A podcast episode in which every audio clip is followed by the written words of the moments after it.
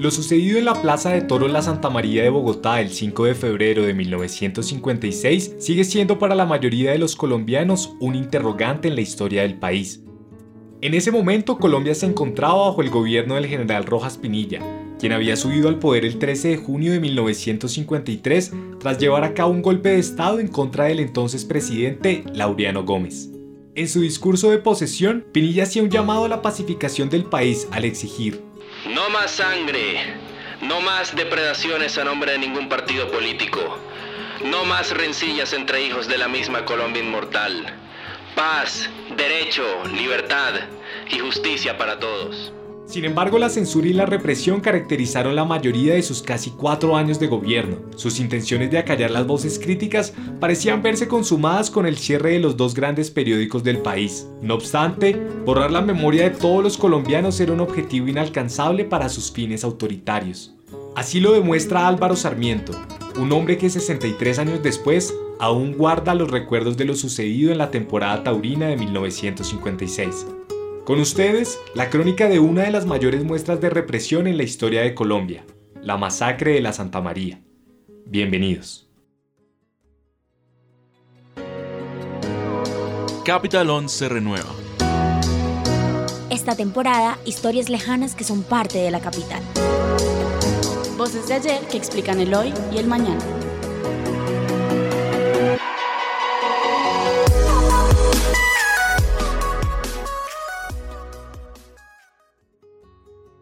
El gobierno de Rojas Pinilla se dio en medio de una de las crisis políticas más grandes de Colombia. Después de que el 9 de abril de 1948 fuese asesinado Jorge Eliezer Gaitán, el conflicto entre liberales y conservadores alcanzaba su punto más álgido. Pocos años después, la enfermedad del presidente Laureano Gómez obligaba a que Roberto Urdaneta lo reemplazara en su ausencia. La sociedad colombiana se encontraba entonces dividida en medio de una inestabilidad política caracterizada por un estado de excepción, en el que la violencia era, como se dice popularmente, el pan de cada día. En ese ambiente la figura de Rojas Pinilla se erigió como una esperanza que, además de traer avances significativos en materia de obras y progreso social, buscaría unir a la nación a través del patriotismo. Por ende, su golpe de Estado el 13 de junio de 1953 representaba un hito en la historia del país, en un primer momento, su gobierno tuvo una gran acogida. Sin embargo, con la continuación de ese estado de excepción donde el presidente ejercía su poder a través de decretos, el papel de los militares cobraba cada vez una trascendencia mayor. Precisamente por los abusos de las Fuerzas Armadas de su gobierno, se comenzó a gestar la insatisfacción popular conocida como un general contento, un descontento general. Paradójicamente, el 8 de junio de 1954, en medio de una movilización que conmemoraba la muerte del estudiante Gonzalo Bravo Páez, ocurrida 25 años atrás, el universitario Uriel Gutiérrez Restrepo era asesinado a manos de las fuerzas militares de Rojas Pinilla. Al día siguiente, en una manifestación motivada por lo ocurrido, fueron asesinados aproximadamente otros 13 estudiantes. Desde ese momento los colombianos empezaron a percibir los tintes dictatoriales de Rojas Pinilla y la sensación de inconformidad se fue consolidando. En 1954 el general decidió ordenar por decreto que todos los periódicos del país debían ceñirse al relato de los hechos y evitar la interpretación. Bajo esa premisa, un año después, Rojas instauró oficialmente la censura a la prensa con la clausura de los periódicos El Tiempo y El Espectador. En ese sentido se forjó entonces un ambiente de persecución y castigo a todos los que promovieran ideas contrarias a las del general. Sin embargo, el país continuaba, entre comillas, funcionando con normalidad. Por eso la tradicional temporada taurina de inicios de año de 1956 buscaría desarrollarse sobre el papel con la mayor naturalidad.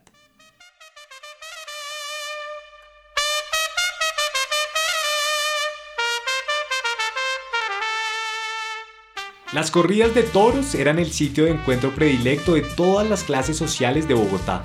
Para Álvaro Sarmiento, un carpintero de entonces 27 años, el plan de todos los comienzos de año era asistir al espectáculo de la fiesta brava junto a su hermano y tres de sus amigos. Nosotros almorzábamos en nuestras casas y yo los esperaba en la casa. Entonces llegábamos los cinco y nos subíamos, todos cinco a la corrida. Llegábamos allá, siempre las corridas eran a las 3. Nosotros nos subíamos a la 1 de la tarde porque de donde nosotros vivíamos a la Plaza de Toros no era muy lejos. Nos subíamos a pie y estábamos allá a las tipo de la tarde como siempre. A veces había filas, a veces cuando la corrida era bastante promovida, pues todo el mundo tenía que ir a, hacer fila para entrar. Pero a veces cuando no era así una corrida de mucho cartel, entraba uno fácil Así ocurriría el 29 de enero, el primer día de la temporada taurina de 1956. Para esa cita, Álvaro y sus amigos llegaron con media hora de anticipación. Acomodados en la localidad más barata, divisaron la llegada de las élites políticas a la plaza. En el palco de honor apareció entonces el jefe de la oposición del gobierno, el liberal Alberto Lleras Camargo, quien recibió una prolongada ovación.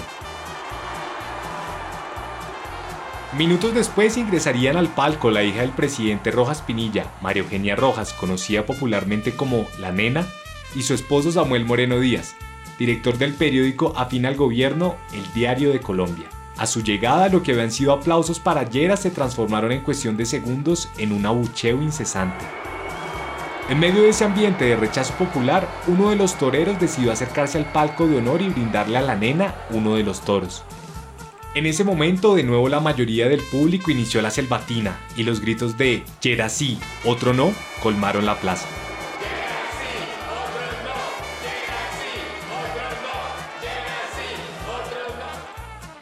El rechazo a la figura de Rojas Pinilla era más que evidente, y por eso María Eugenia y su esposo se vieron obligados a retirarse antes de que terminara el espectáculo. La parte de las chifladas y los abajos y los arribas. No pasó nada más en esa corrida. Se acabó la corrida, todo el mundo para, para sus casas. En la segunda corrida sí fue cuando fue el caos.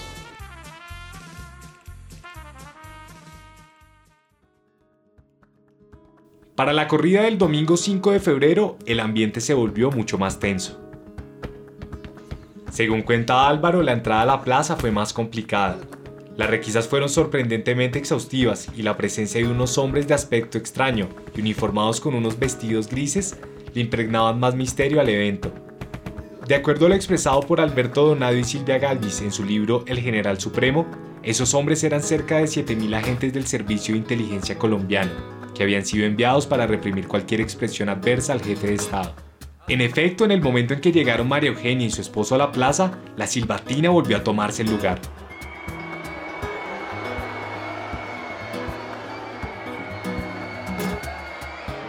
En ese momento las acciones dictatoriales de Rojas estaban ante su mayor prueba. Tal como lo recuerda vívidamente Álvaro, no se guardaron ningún esfuerzo.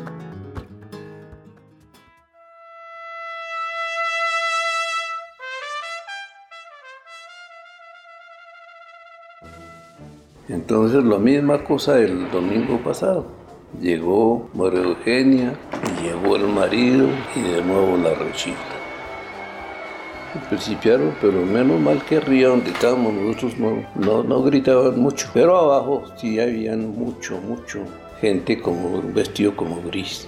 Y ellos no se, no se hicieron al balcón, sino se hicieron contra la pared. Y entonces, de un momento a otro, hubo un tumulto ahí en un, en un tendido. Y, miramos, y dijeron fue que se agarraron, se están agarrando. Bueno, cuando nos dimos cuenta fue que votaron a un señor al, ruedo. Lo botaron desde la contrabarrera al ruedo, que siempre es, lejos, dos o tres metros lejos. Y dio contra el, tablado del ruedo y ahí quedó. Y después vimos al otro lado otros y los mismos, los vestidos esos grises, esos mismos eran los que cogían a la gente la botaban. Nosotros volteamos a mirar para atrás y no había sino uno ahí, pero estaba pendiente, estaba pendiente como una orden o algo. Entonces mi hermano, que era el más veterano de nosotros, dijo, aquí está pasando algo raro, vámonos. Ay, pero si la boleta nos... Vámonos, porque eso de la boleta no hay, mire que están es, botando a gente abajo, ¿qué tal que sería? Al contrario, salimos sin ganas de, de, irnos porque queríamos mirar la corrida. Pero ya cuando vimos que sí, que eso era, se formó un tumulto abajo grandísimo y la gente la, la botaban al, ruedo y le pegaban. Eso no se sabía de dónde habían sacado bolillos y todo. Y, les pegaban y el resto tenían como ya chequeada la gente. Habían los que lo, como si fuera una maca, los, los y los botaban abajo. Nosotros lo que hicimos fue sí salirnos. Cuando vimos que unas señoras salieron, entonces dijimos, pues, si se dan ellas, nosotros también, porque ellas algo habrán visto, el miedo o lo que sea, y nos bajamos y nos bajamos por la parte de, afuera de la plaza, o sea, no por donde entrábamos, sino nos fuimos, bajando, fue por el, lado contrario a las escaleras, para que no nos vieran, pero agachados, y así se estaba saliendo la gente. Tan agachados íbamos que no nos dimos cuenta y hasta para mejor sería que cuando nos dimos cuenta estábamos era abajo, ya en los toriles. Y entonces uno de los torileros, los que cuidan el ganado, ese nos dijo, tienen que pasar por, si quieren salirse espacio por aquí, pero pasen volados, que no los vean. Ellas salen a la puerta de abajo. Y él nos ayudó a salir por el lado de los toriles para que no, no nos pasara nada. Y abajo sí habían abierto las puertas unos aficionados no los empleados de la plaza, porque ellos les habían orden de que no, habla, no, no abrieran. Pero los aficionados, y varios, entre varios, quitaron unas varillas que tenían trancando las puertas y, abrieron una. Y nosotros salimos corriendo, como a la media cuadra volteamos a mirar y él había encerrado de nuevo. Entonces ahí nos dimos cuenta de que sí había una, iba a pasar algo grave. Salimos corriendo y ahí junto donde es ahora el hotel Tequendama, había una cigarrería. Nosotros entramos ahí a la cigarrería a descansar porque salíamos fatigados de correr y, nos metimos ahí a la cigarrería a ver qué decían. Por radio no decía nada. Cuando nosotros nos salimos arriba, hacia por ahí un cuarto, hacia, un cuarto de hora después principiaba la corrida. Es decir, si salimos a las 3 y cuarto, a las 3 y media principiaba la corrida. Entonces correr irnos para la casa y comentar lo que estaba pasando. Lo vivo, lo vivo, lo que vimos fue el lanzamiento con dos o tres personas al, ruedo, que ya caían fulminadas, ya muertas. Las botaban desde arriba todo. y obligaron a que salieran los toreros, que la banda tocara y todo. Después esperar los comentarios. El lunes esperar los comentarios a ver qué decían pero qué disturbios, que habían habido unos disturbios de los aficionados en la Plaza de Toros. Pero como eso lo estaba manejando la censura, no podían hacer nada más. Sobre las cifras de muertos se habló demasiado. De acuerdo a una pequeña nota del diario antioqueño El Colombiano, los muertos eran como mínimo 9 personas. Según uno de los toreros, la cifra llegaba a 18, Tal cual decía un informe inicial de los funcionarios de la Embajada norteamericana en Bogotá, fueron dos los finados. Al no existir un registro fidedigno, lo sucedido en la plaza no aparece con claridad en los libros. Por eso hoy en día las voces de sus protagonistas son las que cobran el papel histórico. Para Álvaro Sarmiento, lo vivido en aquella tarde de febrero reflejó la realidad de lo que ha sido Colombia como nación. Ese día, pues, para pasar el susto, ir a buscar la tienda, tomarnos unas cervecitas y comentar, porque ¿Qué pasa? No se, podía nada más hacer nada más. Comentar que, como siempre, que esto se va a volver un país de mucha violencia. Para María Eugenia Rojas, según reseñó el diario El Tiempo en el año 2000, lo ocurrido fue una exageración en contra de su padre, pues es posible que ninguna situación hubiese sido tan hábilmente explotada por la prensa de oposición a mi padre como los hechos acaecidos en la Plaza de Toros de Santa María de Bogotá los días 29 de enero y 5 de febrero de 1956. Es uno de los fenómenos publicitarios y de deformación de los hechos políticos en que lograron convertir el choque de dos sectores adversos en una aterradora masacre sin precedentes. Para Álvaro, por el contrario, las secuelas de la masacre de la Santa María siguen vivas 63 años después. Ya después de, esa masacre de la Plaza de Toros, se acabó la afición de nosotros por los toros. ya, ya no volvimos a, la Plaza de Toros, ya nunca, nunca volví a la Plaza de Toros. Entonces ya nos entregamos al fútbol. Ya nosotros, por ejemplo, los partidos de, de fútbol ya, ya íbamos como, hagámonos en tal parte porque no ya que pase algo, hagamos siempre resguardándonos, cuidándonos de que te queda uno las imágenes de la, de la masacre.